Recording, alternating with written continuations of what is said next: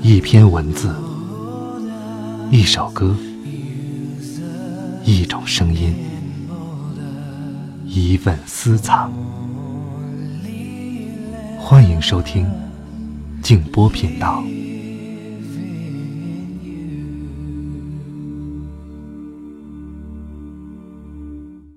大家晚上好，我是静波。今天晚上和您分享的是龙应台先生的一本散文集《目送》当中的一篇，名字叫做《回家》。如果您希望收看到本片的图文消息，欢迎通过微信公众号搜索添加“静波频道”。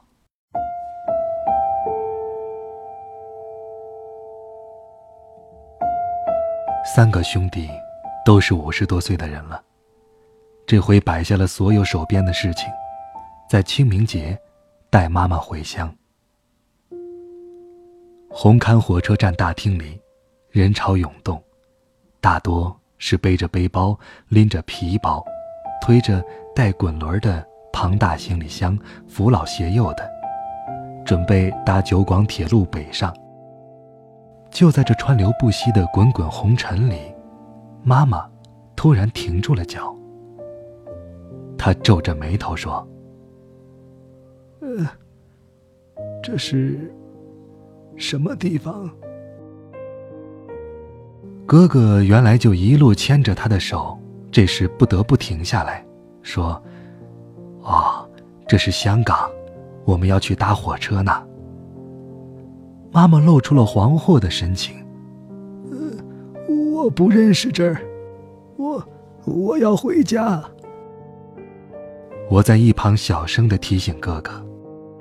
快走吧，火车要开了，而且还要过海关呢。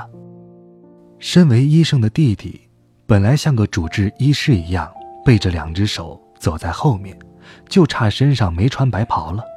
这时，一大跨步向前，对妈妈说：“这就是带你回家的路，没有错。快走吧，不然你可回不了家了。”说话时，脸上不带表情。看不出任何一点情绪或情感，口气却习惯性的带着权威。三十年的职业训练，使他在父亲临终的病床前，都深藏不露。妈妈也不看他，眼睛盯着磨石地面，半妥协半威胁的回答：“哦，好，那就马上带我回家。”他开步走了。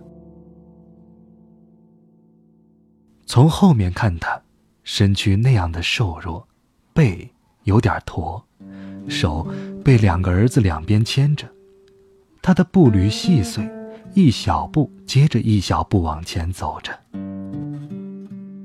陪他在乡下散步的时候，看见他踩着碎步，稀稀簇簇的低头走路，我说：“妈。”不要像老鼠一样走路，来，马路很平的，我牵着你的手，不会跌倒的。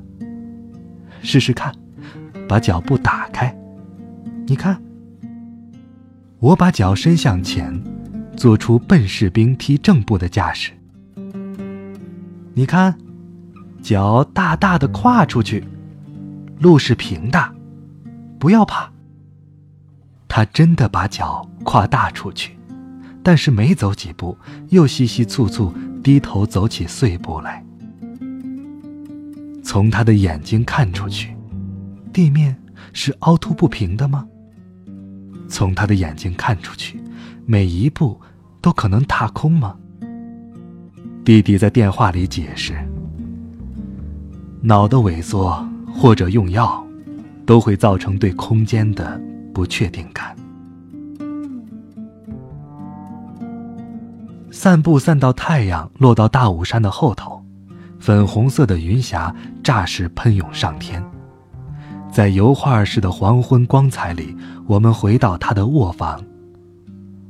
他在卧房里四处张望，仓皇地说：“呃，这，这是什么地方啊？”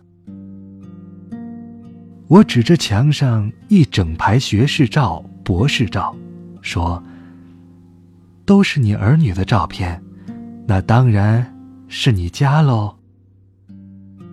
他走进墙边，抬头看照片，从左到右，一张一张看过去。半晌，回过头来看着我，眼里说不出是悲伤还是空洞。我仿佛听见，窗外有一只细小的蟋蟀低低在叫。下沉的夕阳碰到大武山的棱线，喷出满天红霞的那一刻，森林里的小动物是否也有声音发出？还没开灯，他就立在那白墙边上，像一个黑色的影子，悠悠地说：“呃，不认得了。”大武山上最后一道微光，越过渺茫，从窗帘的缝里射进来，刚好映出了他灰白的头发。火车划开了。窗外的世界迅疾往后退着，仿佛有人没打招呼就按下了电影胶卷，快速倒带。不知是快速倒往过去，还是快速转向未来。只见他一幕一幕从眼前飞快逝去。因为是晚班车，大半旅者一坐下就仰头假寐，陷入沉静。让火车往前行驶的轰隆巨响决定着一切。妈妈手抓着前座的椅背，颤巍巍站了起来。她看看前方，一纵列座位伸向模糊的远处。他转过身来，看往后方，列车的门紧紧关着，看不见门后头的深浅。他看向车厢两侧窗外，布帘都已经拉上，只有动荡不安的光，忽明忽灭，时强时弱，随着火车奔驰的速度，像闪电一样打击进来。他紧紧抓着椅背，维持着身体的平衡，然后，他开始往前走。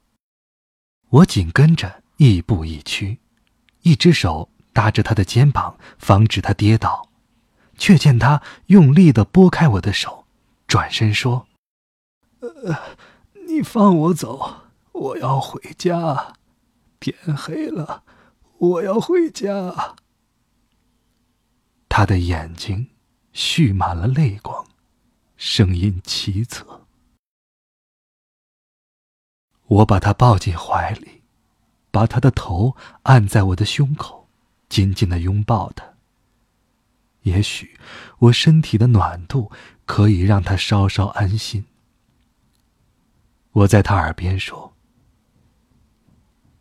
这班火车就是要带你回家的，只是还没到，马上就要到家了，真的。”